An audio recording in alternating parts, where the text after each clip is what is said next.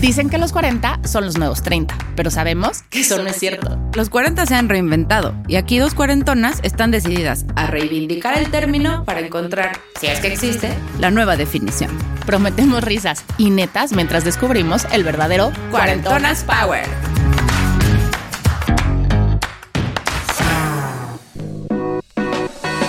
Dejar un puesto directivo para dedicarte a redes de mercadeo resulta un tanto aterrador.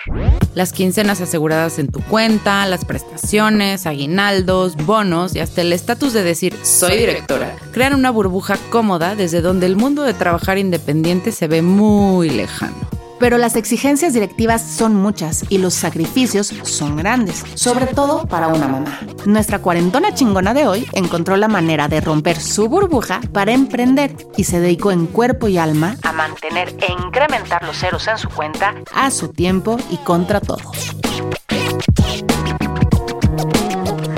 Hola, somos Mariana Fernández y Andrea Sordo. Bienvenidas a Cuarentonas Power. Hoy está por aquí, desde Monterrey, una invitada que decidió cambiar su trayectoria ejecutiva de más de 20 años para dedicarse a las redes de mercadeo y a pesar de todo lo que decían los demás, se convirtió en la reina de los aceites esenciales. Así que en paz y oliendo rico, recibimos a Nélida. ¡Bienvenida! Gracias. Muchísimas gracias por venir. De verdad es un privilegio tenerte por acá para escuchar tu historia de cómo decidiste empezar con las redes de mercadeo que tienen muy mala fama. Además, normalmente se perciben como un side business, ¿no? Como que nunca nadie dice, ay, a esto me voy a dedicar. Como que siempre es un extrita. ¿Cómo diste el paso de dejar un trabajo convencional para animarte a crecer en este asunto de los aceites? Emocionada estoy de primero de estar aquí. Me encanta la invitación y es el primer podcast que hago. Entonces estoy nerviosa pero emocionada. Muchísimas gracias, Mariana y Andrea. estás en casa, estás en casa. Feliz de estar aquí. Vamos a echar cohetes para que te sientas muy bien y bienvenida. Bueno, y contestando tu pregunta, ¿cómo decidí hacerlo? No lo decidí. La vida me fue poniendo el caminito para decir, esto es lo que has estado pidiendo tanto tiempo, Nelida, y aquí está. Ya no te hagas mensa. Ahora sí toma la decisión. Fue un camino muy bonito, justo en una etapa de mi vida en donde estaba teniendo una crisis personal y laboral muy fuerte, donde me cuestionaba muchas cosas de la vida corporativa. Y en eso llegan los aceites como respuesta a lo que yo había pedido y dije, bueno, que chance y sí. Nunca pensé, voy a hacer negocio con esto. No sabía que eran los aceites esenciales, no sabía para qué servían, pero compras algo porque alguien te lo recomienda. Alguien de confianza dice, ay, eso está bien padre, deberías usarlo, a mí me funcionó y lo compras. Eh, entonces, brevemente, la historia, yo tenía una trayectoria de muchos años en una empresa, tenía más de 10 años ahí trabajando y yo era de las que juraba que me iba a morir en esa empresa jubilada y, con súper buenas prestaciones, iba a llegar al más alto rango, pero llega un momento en que te das cuenta que en cualquier instante te pueden dar la espalda. Cuando sí creen que eres una amenaza para alguien más, híjole, pues sí te quiero mucho si eres muy apta, si eres muy inteligente, pero ahorita primero yo. Y eso fue más o menos lo que pasó. Fue una situación difícil en ese momento porque yo lo sentí como eh, no es posible que me esté pasando esto a mí. Después de todo lo que he estudiado, yo era de la que dejaba, no tenía la camiseta puesta, tenía tatuado el logo de la empresa. Así era, te comprometida estaba. Y ya estabas en un puesto directivo. Ya estaba en un puesto donde tenía a mi cargo muchas personas, donde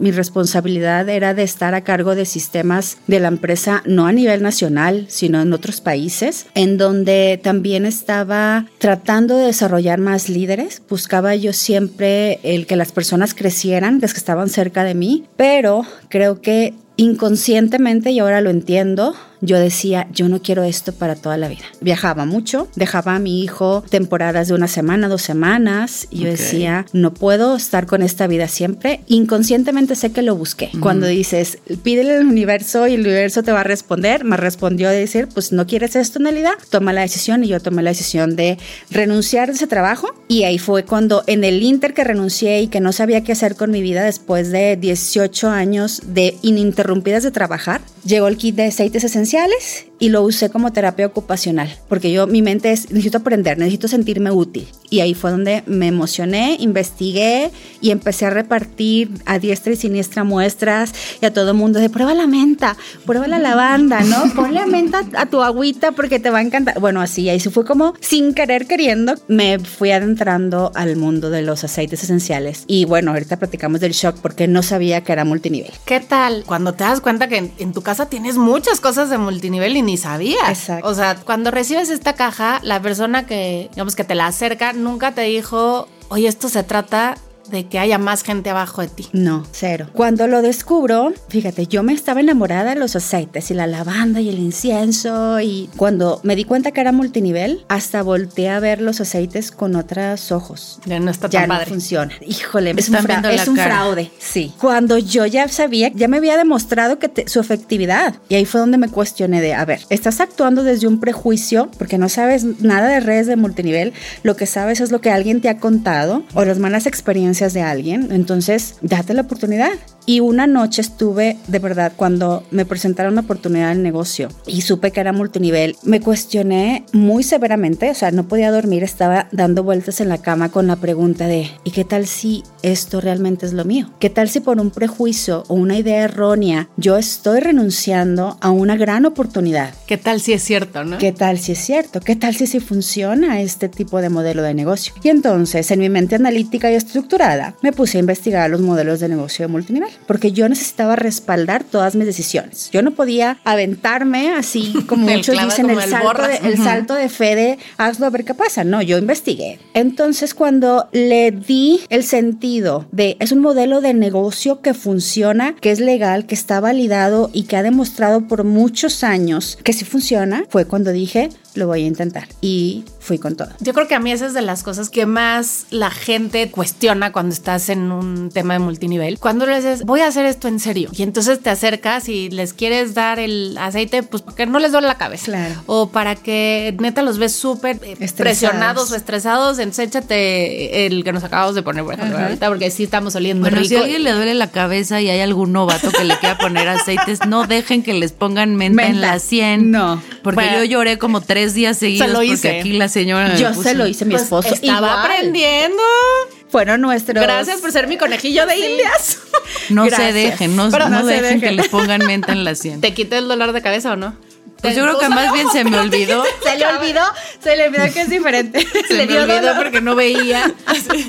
Te dio en los ojos, pero yo La te quité de la cabeza. la distrajo del dolor. Bueno, el objetivo lo cumplí, pero es bien complicado y cuando además vienes de trabajar con una estructura, o sea, en mi caso, mi estructura siempre ha sido muy cuestionada, ¿no? Desde el momento de poner brincacharcos, es como de, y neta trabajas ahí, ¿no? O sea, y sí trabajan y estás con tus mejores amigas y se la pasan riéndose. Pues sí, sí trabajamos, somos una agencia en forma y nos dedicamos a hacer sueños de otras empresas realidad, ¿no? Pero cuando llego y le digo a mi familia o a mis amigos, oye, ¿puedo hacer en serio esto del multinivel? Te cuestionan durísimo, o sea, no te creen que eso va a funcionar. Lo que antes a lo mejor por buena onda se dejaban echar, ya no quieren que les eches, ¿no? O sea, ¿cómo te enfrentas a esto en sociedad? Además, vienes de una industria farmacéutica. También.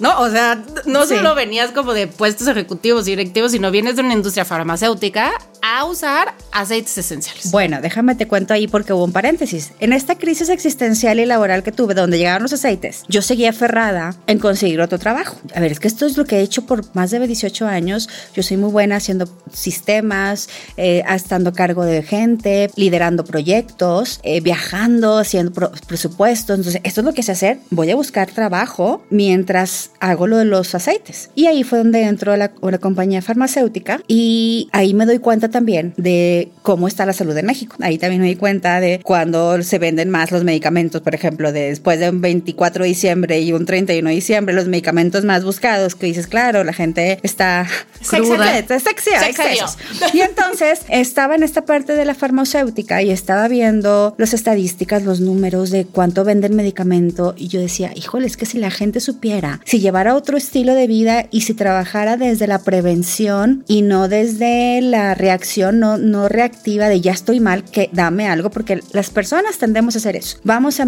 chequeos médicos cuando de plano ya estamos muy mal, porque creemos que la salud es para siempre y cuando te das cuenta que no, ah, caray. Y la cultura de la prevención en México es muy baja. Entonces, en ese inter de la industria farmacéutica, los aceites, llegó un punto en que mi negocio siguió creciendo, siguió creciendo, siguió creciendo. Y ya no podía hacer las dos cosas. La gente de mi equipo me demandaba tiempo, por supuesto, que necesitaba yo también estar al frente, contestando llamadas, haciendo juntas, estrategias, ¿no? Y a la par, el trabajo era extremadamente demandante. Al estar en un área de sistemas, como yo que estoy, eh, que estaba al frente de los sistemas que se usan en front desk, que es el cliente lo que ve, como atrás, las farmacias abrían 24 horas. Y era un estrés impresionante. O sea, entonces yo decía, yo no puedo con las dos cosas, tengo que tomar una decisión. Y ahí fue donde, donde dije, los aceites ya me están pagando lo mismo que gano en mi puesto. ¡Wow! No, ni para, ni para dónde hacerte. Claro. Pero si entra una cuestión de ego. Pero es que ya no voy a ser la jefa ya no voy a ser la que toma decisiones, ya no, va a, ya no va a ser la que dice qué se tiene que hacer, ¿no? Y ahora soy la señora que vende aceite. Ahora soy la señora que vende aceite, es la que te da una receta para la panza que te sientes mal, la que te da una receta para el dolor de cabeza, la que te dice cómo mezcles el difusor para dormir a gusto, ¿no? Y esa parte fue donde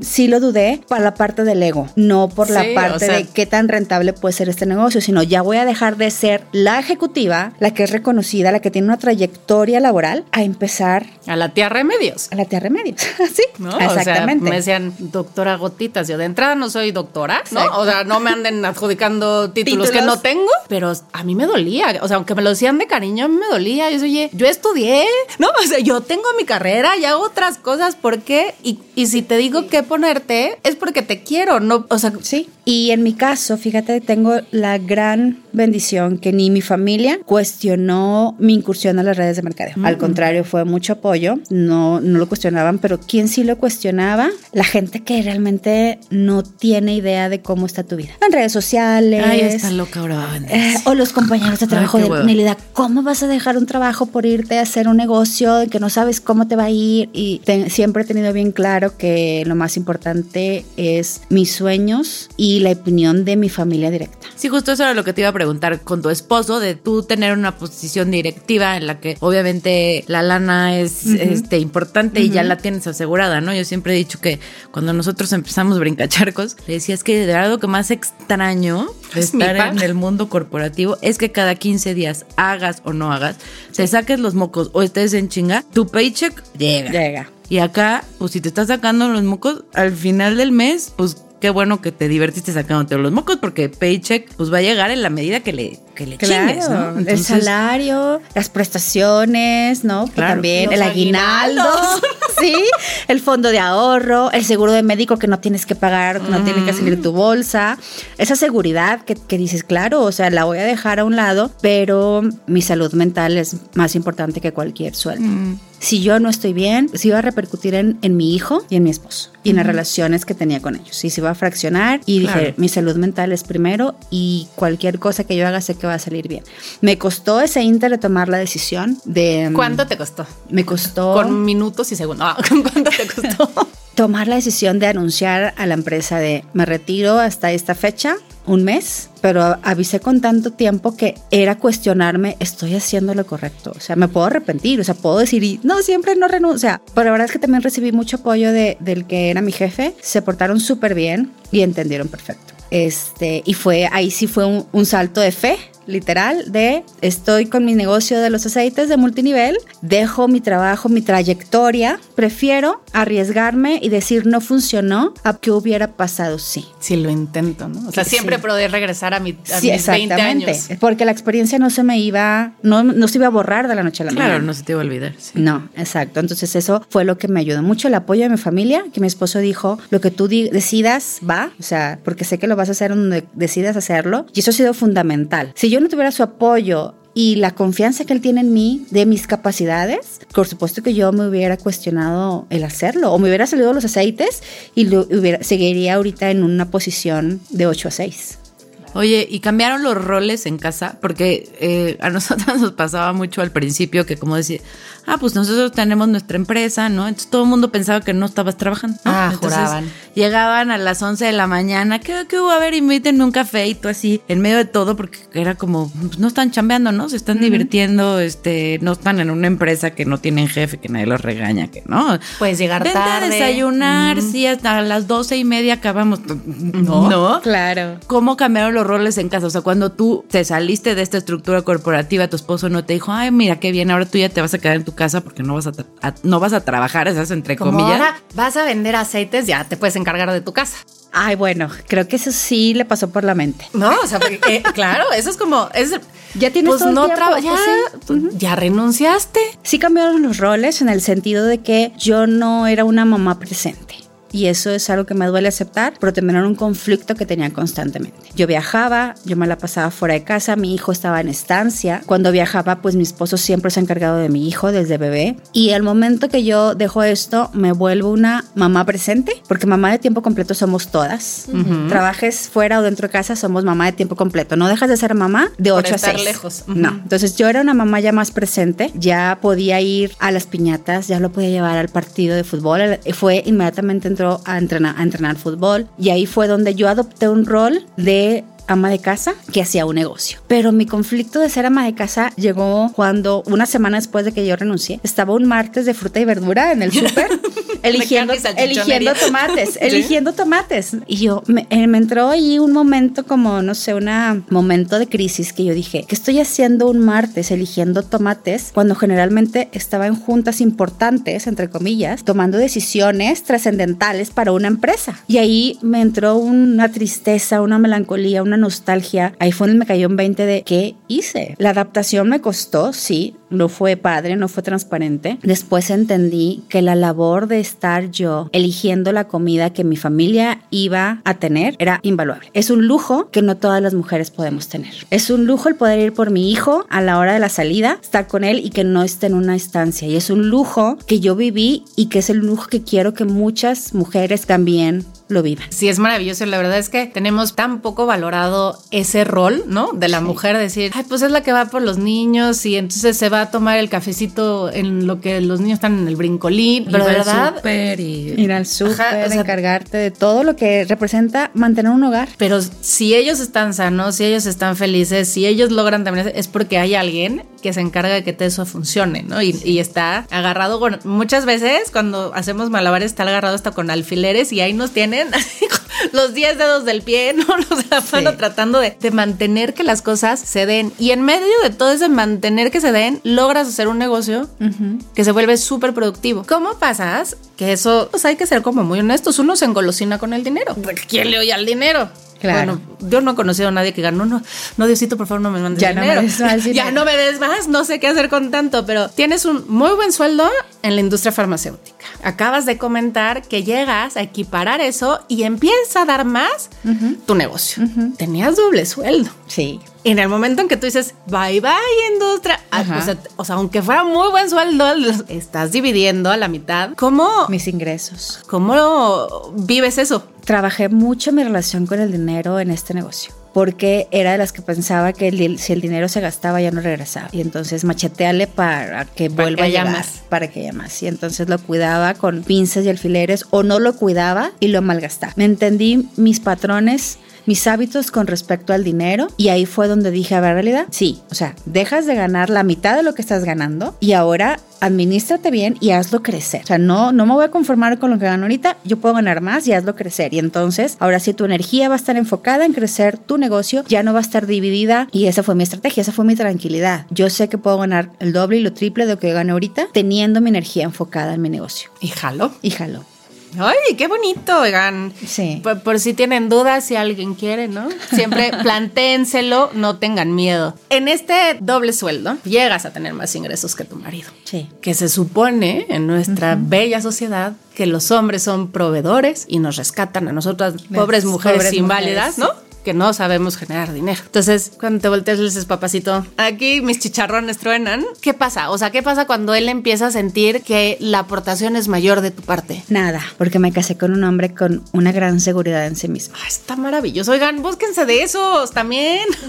Sí, y fue por lo, lo, que me conquistó de él y fue algo que hablamos antes de casarnos. El tema del dinero para mí ha sido un tema doloroso que he tenido que sanar y trabajar y, y todo. Mi esposo y yo trabajábamos juntos, así nos conocimos. Y cuando tocamos temas espinosos antes de, de casarnos, el tema de hijos, el tema del dinero, el tema de las familias políticas, todo eso, yo le dije, yo voy para grandes cosas. Yo no me voy a quedar aquí y necesito saber cuál es tu postura respecto a que estar casado con una mujer que va a crecer. Que siempre va a ir por más, ¿no? Que va a crecer, exactamente. Y él, su respuesta fue, así te conocí, no espero menos de ti y no tengo ningún problema. Entonces dije, ok, cuando llega ese momento, él es, es cero machista, pero tiene actitudes micromachistas que no se dan cuenta a veces. ¿No? Sí, así, así nos educaron. Por más hombre consciente que seas en esa parte, te salen lados que dices, Ay, mi amor, yo sé que me vas a escuchar y te amo, pero tengo que decir. El tema del dinero es, tu dinero es tu dinero y mi dinero es para la familia, pero yo no quiero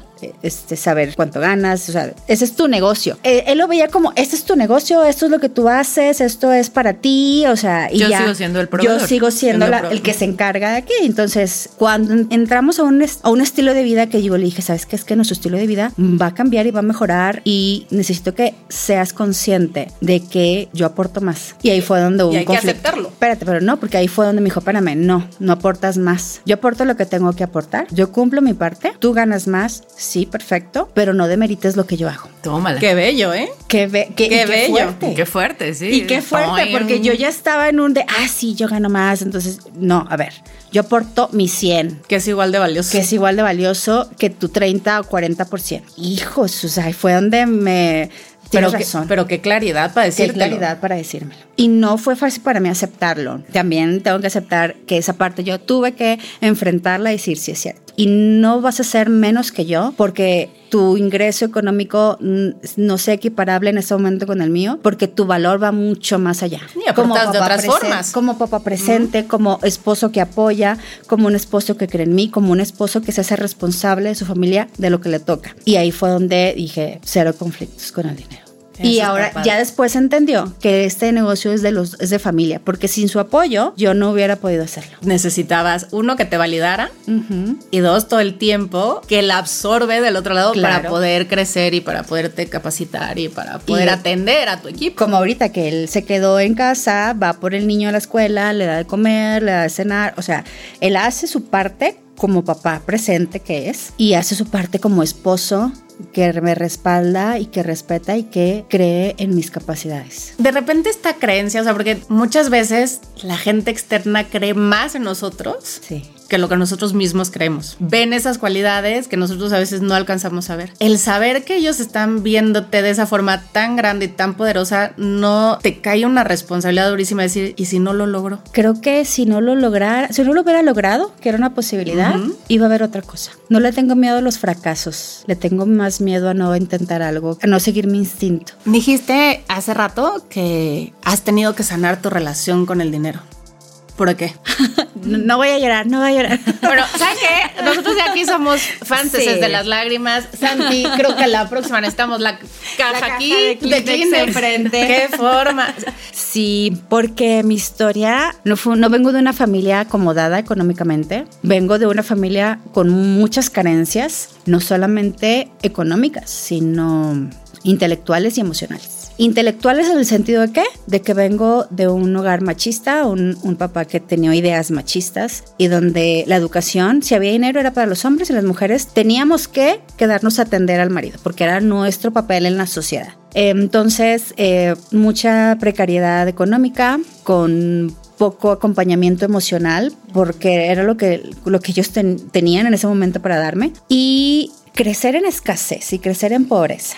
O sea, al, al, punto de a veces no tener ni para comer y decidir yo qué tengo que hacer yo, Nélida, desde chiquita, para no seguir este mismo patrón. ¿no? Para salir de la pobreza, para poder tener comida siempre en el refrigerador, para poder tener para vestir, para poder tener zapatos bonitos. Y ahí fue donde dije, yo tengo que hacer algo. Y ese algo era tener un título estudia para que, entre comillas, seas alguien en la vida y puedas salir adelante. Y ahí fue donde empecé a forjar lo que yo quería. Desde chiquito yo dije, yo voy a estudiar algo, voy a ser importante, porque eso va a ser mi salvación de la pobreza. Así fue donde eh, mis creencias con el dinero han sido de se gana con muchísimo esfuerzo, tienes que eh, sudar para poner pan en la mesa, el dinero eh, se va rápido, el dinero es para cosas solamente importantes. Para necesidades básicas. El dinero no es para disfrutarse, entonces trabajar esas creencias, porque durante 20 años sí me lo ganaba, pero era con mucho esfuerzo porque era lo que veía de mi, de mi papá. Y entonces, repitiendo esa creencia, trabajaba de 10 a 12 horas diarias en la madrugada, viajaba,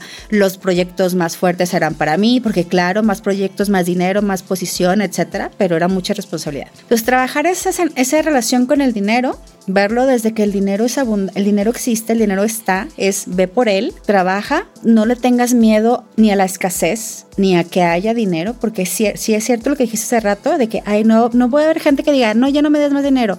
Sí hay gente que le tiene miedo al dinero, porque a través de la historia... Mi cara de, ¿what? Sí. ¿Tenerle miedo al dinero? sí, ¿por qué? Porque a través de la historia es malo. Se lo gana. Te trae. Es como también dudar de tu capacidad para tener. Para manejar. Es más fácil decir. Para manejar es más fácil decir no tengo a, decir, este, ¿cómo aprendo? Tengo que hacer esto, para tenerlo, ¿no? O sea, ¿o qué hago con el dinero? ¿Qué hago con el dinero?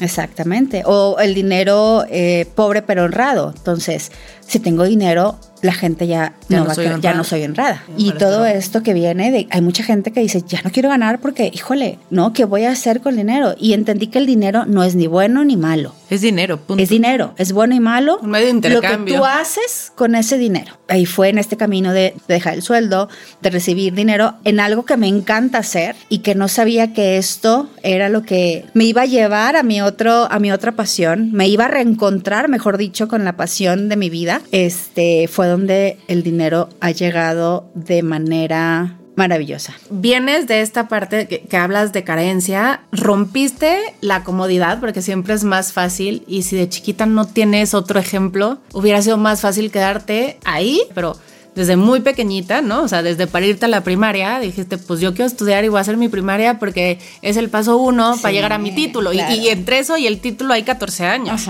¿no? Y antes del título ya estaba la chamba y, ¿no? O sea, la verdad es que decidiste no estar en la parte cómoda para poder lograr lo que has logrado ahorita. Y te encuentras con unos frasquitos que además de que huelen rico, empiezas a descubrir que puedes trabajar lo que para ti siempre fue importante, que fue tu salud mental. Si yo tengo paz, si yo estoy tranquila, puedo, o sea, puedo expandir esa paz y esa tranquilidad y entonces hacer que todo lo de alrededor camine. Si lo hice conmigo, lo puedo hacer con alguien más y te decides ayudar a más personas. Sí, y eso, fíjate que algo que yo desde niña quería ser psicóloga. Me, ¿Por qué estudias computación? Por dinero porque en la preparatoria, cuando nos llevan a hacer los exámenes vocacionales y a entrevistar profesionistas, yo me impresioné cuando el maestro de computación nos dijo cuánto ganaba un profesionista de sistemas. Y yo dije, sí, yo soy buena para los números, me gustan las computadoras, eso voy a estudiar. Fue una decisión tomada desde el miedo a la carencia, no fue una decisión tomada desde el amor y mi pasión. Mi realmente lo que me gusta, que era la psicología y entender el comportamiento humano. En ese entonces, hablamos de 1997, 98, la salud mental todavía era un estigma muy fuerte. No tenía el boom que tiene No, y los psicólogos trabajaban en ese entonces o en recursos humanos o en trabajos administrativos. Eran muy pocos los que daban consulta privada y la consulta privada era todavía muy estigmatizada. ¿cómo vas a ir al psicólogo? Estás, loco. O sea, sí, ya te lo imaginaban en un psiquiátrico, ¿no? Y por eso desistí de mí, de mí, de lo que a mí me llenaba, me llamaba, por irme a seguir mi propósito de romper con el ciclo de pobreza. Rompes con el ciclo de pobreza y el universo, Diosito, como lo quieran llamar, ok, ahora sí, aquí te va lo emocional. Ahora sí me encuentro con el camino que yo abandoné y fue algo que leí y me hizo completamente sentido. Es lo que tú querías ser de niña es realmente tu esencia más pura. Oigan, a mí siempre me gustó la publicidad y los medios. eso estoy donde debo de estar. Sí, Y en el Inter, en el camino que vamos creciendo, porque tenemos que seguir la carrera o de nuestros papás, o en el negocio familiar, o tomas decisiones porque no estás seguro o segura de lo que realmente te llama. Y entonces, ese fue mi camino, ese fue mi destino. Me reencuentro con la parte de la mente humana, las emociones, el sanar, porque me di cuenta que primero yo tenía tanto que sanar, que cuando empiezo a sanar yo y empiezo a ver el mundo de posibilidades, digo, quiero esto para todos. Sí, definitivamente sanar parece como la constante en tu Sí. vida, ¿no? Igual escogiste esta carrera por dinero, pero al final eso respondía a que tú tenías que sanar algo, aunque no lo Sí. tuvieras consciente. Encontrar esta parte y estoy segura, segura 100% que para conocer al esposo que tienes, tuviste que haber sanado primero una relación con tu papá que seguramente no era nada fácil porque enfrentarte a- al- al machismo en casa es súper complicado y la constante en tu vida es justo eso, la sanación, primero tuya, primero de tus heridas y Sí. después encontrar como esta parte de ahora quiero Apoyar a sanar a los demás. demás, ¿no? O ayudar a los Ayudarlos a demás sanar. este, a sanar. ¿Cómo crees que esta parte de, de sanarte influye en el éxito o en el fracaso de una, de una persona? Creo que el éxito o el fracaso depende mucho, sí, de las historias que te cuentas sobre tu autoconcepto, sobre la idea del fracaso, sobre las expectativas que sientes que tienes que cumplir de los demás y te llenas de cargas que no te corresponden. Y ahí es donde las personas no vivimos en paz, contentas con lo que hacemos o con síntomas físicos que a final de cuentas es una representación de lo que no ha sanado emocionalmente. Y ahí es donde empiezo a ligar todo, que a final de cuentas no va tan descabellada mi de ser programadora. La programación lleva, eh, hablando en términos técnicos, lleva a encontrar soluciones para hacerle la vida más fácil a alguien, ¿no? Una aplicación, un Claro. sistema. Y a mí me encantaba, me encanta todavía programar, todavía de repente lo hago. El último día en la empresa farmacéutica empiezo a buscar qué estudiar, porque yo dije, ay, yo voy a tener un chorro de tiempo libre. ¿no? Ahora sí. Ahora sí. Ahora sí. Ahora sí. Ya soy doña. Ya soy doña, ya, ya, ya soy la, la que puede ir al desayunito en la mañana, ¿no? Hasta las doce y media. Hasta si las doce y media. y yo había escuchado mucho, de, porque de los aceites habla- empezamos a hablar de emociones, ¿no? Ya Mucho. ves de que cómo te, una emoción se, se te dispara desde un aroma, etcétera. Y empecé a encontrar que había un algo que se llamaba descodificación biológica de las enfermedades. Que Uy, es- de eso nos tienes que contar. Ah, bueno, eso puede, ser, eso puede ser otro podcast, porque Sí, tanta sí. cosa. Entonces, yo traía la inquietud de quiero estudiar eso, quiero estudiar eso, porque sin ser una carrera de psicología, es una carrera que te ayuda a entender muchísimo cómo funciona la mente, La programación. la programación que traemos, los ca- el cableado que todo el mundo trae para tener determinado conducta emocional y síntoma físico. El último día de mi trabajo me puse a buscar, encontré el diplomado en descodificación biológica que empezó ese día. Y ese día te inscribiste y lo arrancaste. Hablé, me llamaron por teléfono y me dijeron, Herida, hoy empezó, puedes empezar mañana. Y yo, ¿qué necesito? No, pues mira, ese son dos años, ese es el pago. Yo, sí. O sea, yo renuncié y el siguiente día empecé a estudiar descodificación biológica de las enfermedades. Un camino que primero, el primer año es sanar tú, encontrar tus heridas y sanarlas para poder acompañar a los demás. Después de esos dos años llega la hipnosis a mi vida y yo dije, esto con la descodificación es una bomba y la hipnosis es Wow, también desde que la empecé a aplicar en mí es de estos, es, o sea, porque la gente, así como los aceites, ¿por qué la gente no sabe de esto? ¿Por qué no busca? Por- o sea, ¿por qué no llega a todo mundo? Y en ese inter he estado trabajando y cada vez que puedo, que tengo, que tengo sesiones con, con la gente que he tenido la confianza de Nelia, yo quiero que me acompañes, yo quiero que me guíes a sanar, me doy cuenta que cada vez que acompaño a alguien, sano más yo. Al final se siguen acercando las relaciones Sí. Para un ganar, ganar. Sí. O sea, tú sigues trabajando en ti mientras trabajas con alguien. Sí, porque siempre descubro algo de mí en una terapia, siempre. Y alguien una vez me dijo, a modo de crítica, no tienes llenadera. Ah. Y yo, ¿cómo? Siempre quieres aprender y, y tener respuestas. Y yo, ¿y eso es malo? Pues es que es malo si nunca vas a parar. Y me hizo pensar mucho sobre si realmente era malo siempre querer tener respuestas. Y cuando te obsesionas, sí es malo. O sea, sí llega, no, llega a no ser tan sano y llegas no a, dis- a disfrutar tanto la vida, porque en este sanar constante es encontrar, tocar y conocer, enfrentar tus demonios que no sabías que estaban ahí y saludarlos o decirles, pues darles la bienvenida ya, ¿no? Acompáñame, ya sé que aquí estás, pero vamos a tomarnos una cheve a gusto. Que a veces eso hace mucha falta. Decir, oye, yo Sí. tengo claroscuros. Claro. Y pues más vale que yo sepa cómo soy en mi lado más oscuro para que el día que salga, estar como alerta. Ten- ¿no? O sea, tener tener es- esa conciencia pues, de... somos humanos. Claro, o sea, no podemos ser. tenemos claros. Yo no soy el Dalai Lama. Me enojo. No, grito. Por supuesto. Y es, y es válido. Y está bien. No solo válido, es Es necesario. necesario. Claro, el enojo dice mucho de ti. El enojo es decirte, me estás tratando de una manera que no merezco. Y está bien porque te estás dando un valor. A mí me cuesta muchísimo trabajo enojarme. O sea, te Ay, estoy y yo lo intento. te esfuerzas. Me esfuerzo para hacerla notar. Te estoy oyendo y estoy así como en la lela, porque tu estructura mental es así como del otro lado de la mía, ¿no? O sea, Sí. mi, como que para llegar del punto A al punto B, yo sé que hay 32 maneras de llegar y puedo en el Inter pararme en un punto A menos uno y después decir, no, aquí no. Y le puedo dar 32 vueltas para llegar al punto B y no me importa porque encuentro siempre el camino y encuentro siempre las, las vertientes para llegar y pues parte de mi chamba como O te en la abres parte- brecha. en la Ajá. parte creativa, parte de mi chamba es justo eso, ¿no? Aprender a ver y a encontrar cosas en donde nadie las busca y en donde puede ser que no estén, pero Ujú. mi, mi estructura mental está como muy ceñida a esta parte de ser como muy soñadora y muy no sé Idealista decir, idealista. O sea, yo creo que por eso hago tan buena mancuerna Mancuerna, con sí. Mariana, que es completamente, tiene desarrollada su parte creativa, pero es completamente analítica. Yo empiezo, no, ¿qué tal si hacemos? No, güey, no se puede, te va a costar 7 mil millones, nadie te va a comprar eso, es-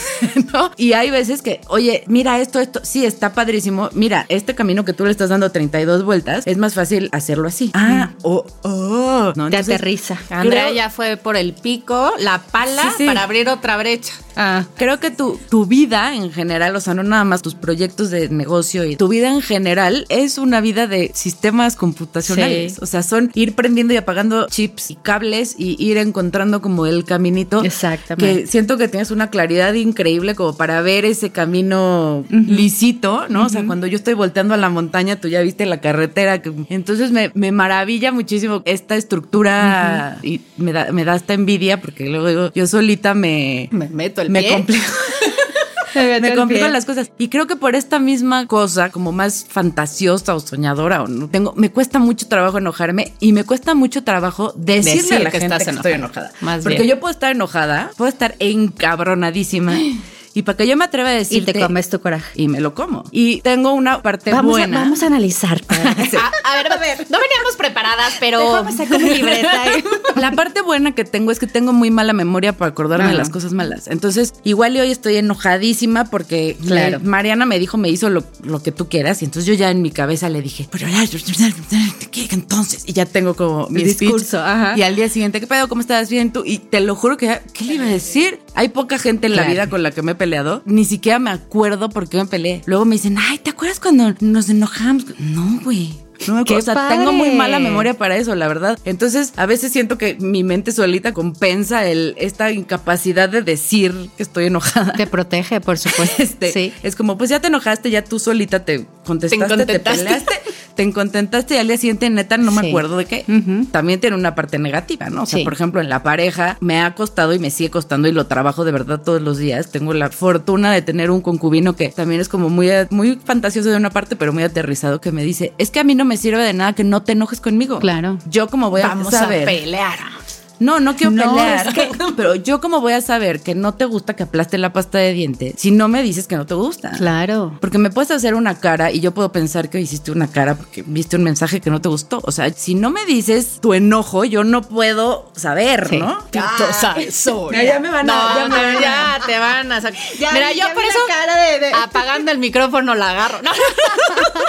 Mira, pasa algo en él. Para él, en su mente, le generas ansiedad porque sabe que te enojas. Hablas, ve tu cara. La cara, no, o sea, por dentro vas a decir, me traigo el coraje y no digo nada, pero a él le generas una tren de pensamientos de qué hice, qué no hice, qué se me olvidó hacer, qué hice mal. Ok, ok. O sea, él sabe que estás enojada, pero, Pero no no sabe por qué. por qué. Claro, entonces es más chamba Y mental él para es, él. es una, exactamente, es una chamba mental. Es como alguien, un psicólogo una vez me dijo, te conviertes en un buzo mental, querer entrar en tus pensamientos para saber y adivinar qué fue lo que te molestó. Y es desgastante.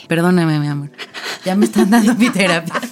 Señor por, por, concubino. esa- por ese lado, porque yo también vivía una situación así, o mi esposo era así. Para quienes tienen ansiedad y no saber qué le está pasando a la otra persona, pero darte cuenta que evidentemente le está pasando algo y no saber si tú eres la culpable y querer convertirte en detector de pensamientos es muy desgastante y anímicamente drena la energía. Por otra parte, si tú lo haces para evitar conflictos y no tener en- enfrentamientos, esto también puede venir desde que de niña te decían calladita te ves más bonita. Ah, sí. O sea, Las niñas las buenas no se quejan. las niñas, sí, tú no puedes opinar porque las niñas, en muchas familias pasaba eso, que los niños no tenían voz ni voto. O eran muy exigentes contigo, entonces es mejor no diga nada, mejor me aguanto, porque sé que lo que yo diga como quiera, No importa. no importa. Oh, wow. Ay, du- duele, ¿no? Duele. Sí. Duele cuando nos las ponen así de frente. Los los Kleenex. Pero hay mucho trasfondo, entonces hay, hay varias razones. Lo principal es enfrentar el conflicto mejora la calidad de las relaciones. Yo sí me considero Sí. una. Le doy la vuelta al conflicto. No me gusta. Yo de verdad lo estoy No trabajando me gusta. porque me lo dice. Pues es que, o sea, no te puedo adivinar, ya dime Dímelo. qué. Sí. Hace poco una plática fue de, es que me caga, que no sé qué". Y ¿sabes qué me dijo? En vez de enojarse así, me dijo, gracias, güey. Sí. O sea, es la primera vez que me dices así que algo te caga. Y ya sé que es, y ya lo podemos hablar, Claro. ya lo podemos arreglar. Lo estoy trabajando. Bueno. eh, Tengan un poco de paciencia. Estoy trabajando, Acéptenme pero como sí. soy ahorita. Voy a cambiar. Sí, eso es, eso es lo principal, que muchas personas dicen que están bien así como están por no hacer un trabajo interno. Luego nos andan quitando la vesícula, ¿verdad? Por no andar. Luego. Luego nos andan Por quitando la cierto, vesícula. Por cierto. Así ¿Y es. ¿Cómo cuánto tiempo pasa? ¿Qué tal? Yo ya proyectada. Del momento en que tenemos estos pensamientos de mejor me lo callo, mejor no lo digo, a que se ve reflejado en un tema físico. Depende qué tan intenso lo vivas y qué tan repetitivo sea. Porque Sas. si es muy intenso, puede ser desde una sola ocasión o que han sido pequeñas cositas pero que se han ido acumulando. Y entonces se, Se vuelve largo. ya largo y ya el cuerpo dice, espérame, o sea, y ahí es donde te quitan la vesícula. Te doy chance de sacar el vaso, Nelly. Órale, date. No, dame. No, Más bien no es cierto. Ay, Nelly, de verdad, yo creo que después te vamos a invitar en la segunda temporada, pero para hablar de biodecodificación. De, Hay, de emociones y el cuerpo. Ah, y ay, sí. sí. hay tanto, pero dicen, y ya me lo dirás tú si es cierto o no, que tu relación con el dinero viene de tu relación con tu papá, No. ¿no? ¿Es con la mamá o cómo Con es? mamá. Ah, caray, yo Con pensaba papá que era como son- con papá. es el éxito de tus relaciones de pareja. Mira, vamos a ponerlo en términos biológicos. Para que se dé una fecundación, se necesitan Yo millones, de yo sé, millones de espermatozoides. Yo sé, yo sé, mis espermatozoides y óvulo. Y un óvulo. Uno. ¿Y qué hace el óvulo con eso? Crea vida. Un solo óvulo para millones de espermatozoides. Es mentira que el espermatozoide más rápido es el que gana, es el que el óvulo elige porque tú eres más compatible conmigo. Y entonces la energía de mamá, desde que esa célula se fecunda, viaja por las trompas del falopio hasta que se implanta en el útero, pasan aproximadamente de 48 a 72 horas y todo el trabajo lo hace mamá. El éxito de la vida depende de mamá. O sea, el éxito depende de mamá. El éxito o de la vida, sí, en términos de dinero de dinero. De andar el camino. de andar el camino, Ah, ok, de que sea fructífero todo lo que hagas y viene mucho de cómo está tu relación con mamá, qué tanto la aceptas, qué tanto dejas de juzgarla, qué tanto hay todavía resentimientos porque pensaste que pudo haberlo hecho mejor cuando en realidad lo hizo lo mejor que pudo, o sea, todos esos temas que todos tenemos temas existen con en mamá, todos. todos, sí, y patrones que van repitiendo. Así de, ay, mm, se me apachurra mi corazoncito, mm, tengo que trabajar, Sí. tengo que trabajar. O sea, yo te amo mamá, te amo papá, le tiene uno que trabajar. Nelly, este, ay, luego me das unas sesiones, por favorcito. Sí, ya, ya va a decir, nos va a cobrar. Ya. Ya yo venía a platicar de otras cosas, oigan. Pero bueno, el punto es que encontré mi pasión gracias a los aceites. A ver, danos cinco consejos prácticos, así como receta de cocina de Tasty, ya sabes. Cinco consejos prácticos para inspirar a todas las cuarentonas que nos escuchan para tomar las riendas de su vida y desarrollarse en cualquier cosa que sea. Vender aceites, papitas, en un trabajo en una oficina, en ser mamás, haciendo podcast. Su casa o haciendo podcast o... Ay, cinco, cinco claves. Sí, porque pasos es, cada quien tiene un camino diferente. Sí, yo necesitaría como 320. por decir. Por decir, por decir. Lo principal es ser consciente de la gente que te rodeas. Éxito llama éxito, te construyen o te destruyen. Y esto es física cuántica. Como personas tenemos un campo electromagnético, un aura también, ¿no? Imagínate que tú ahorita, Andrea, tienes un campo electromagnético así a tu alrededor. Mariana tiene otro campo. Entonces, si yo tuviera superpoderes y visión mágica, yo podría ver los colores de tu campo electromagnético. Y con la gente que te vas rodeando, vas agarrando energía. ¿Qué tan buena es esa energía? Te edifican, te empujan a hacer cosas, te dan eh, reconocimiento, apoyo valoración, validación o te dicen, no, no vas a poder. Qué ridícula, ¿cómo vas a vender aceites? No quiere decir que vas a desterrar a la gente que no te aporte, sino ser consciente de ponte un escudo protector y empieza a buscar a gente que te edifica. Entonces es de quien no y aquí estoy con ustedes. O sea, esa energía llama, de verdad. Primer punto. Punto número dos, aceptarte imperfecta. No buscar el perfeccionismo y no creer que tienes que saber todo para empezar. Este síndrome de Supergirl, ¿no? También. Querer pensar que puedes con todo y que no necesitas ayuda. No, no, no. O sea, atrévete a fracasar. Paga el precio del novato. Ella tuvo que pagar el precio de la novatez de la menta en la 100. Amiga, por eso eres mi relación más duradera. Gracias. Paga el precio del novato, que es te vas a equivocar. Muchas personas no quieren pagar el precio del novato quieren de que no, yo quiero empezar ya y ser súper experta. Y yo también, también por mi esposo le puse menta en las sienes para dolor de cabeza. Esposo de Nelida. Perdón, Ya, ya le pedí perdón. bueno, peor, porque a mi hijo le puse orégano en la planta de los pies, sin diluir. Se la tomaste, sope. Sin diluir. Ya sé, eso está grave. Y tenía era chiquito. El orégano, cada vez que yo llegaba a la oficina en... Sí. Estábamos en Anzures y estábamos en un cuarto piso y no había elevador. Y era uno de estos edificios viejos con escaleras así como redondas. a la oficina. Y venía en el piso uno y ya le gritaba, ¡Huele a pozole! y Mariana, el, tomillo, el orégano, todas las hierbitas de, es que me está dando gripa. Bueno, vamos, en el, el tercero. Ok, el tercero sería háblate bonito todos los días, date amor. El simple hecho de tú acariciarte, de verte al espejo y decirte cosas bonitas es darte amor a ti misma. Y no debe haber nada más importante en tu día que darte amor. Abrázate, tócate, ponte cremita. O sea, ponernos crema es una caricia que nos damos. Porque en la medida que tú te des amor, en la medida que te hables bonito, en la medida que te reconozcas al espejo, no tienen idea las mujeres que no se atreven a verse al espejo. Entonces, esos minutos breves que sí te puedes dar, porque sí los tienes, pero nunca nos han enseñado a ponernos en primer lugar, cuando te das cuenta que sí puedes es, ah, cabrón, entonces esos ejercicios son tan transformadores porque se dan cuenta de me abandono, porque te abandonas para los demás, para el marido, para el hijo, para los hijos, para para tu trabajo y en qué momento te dedicas tiempo para ti que eres lo más importante. Entonces date amor. El cuarto a veces es difícil y triste cuando no nos cuestionamos nuestras propias creencias sobre qué podemos lograr puedo ser exitosa. O empieza a transformar tu programación mental desde empezar a creer que si eres capaz. Si puedo, lo puedo lograr. No le tengas miedo a equivocarte, sino aprender de todo eso. Entonces es, dite frases que te edifiquen a ti misma. No te hables feo, no te hables agrediéndote. Cuando yo escucho a alguien y le digo, a ver, tú eso que te dijiste se lo dirías a tu mejor amiga, se lo dirías a tu hija. No. ¿Y por qué te lo dices a ti? Es que estoy bien marrana. Detente, o sea, no te hables así. Nos cuesta mucho entender eso de háblate bonito, respétate tú. Entonces, está muy consciente de cómo te hablas a ti misma. Y el quinto, recuerda que querías ser de niña, con qué soñabas y pregúntate si lo estás haciendo ahorita y si no, planteate un camino para reencontrarte con esa niña. ¡Ah, qué bonito! Mm.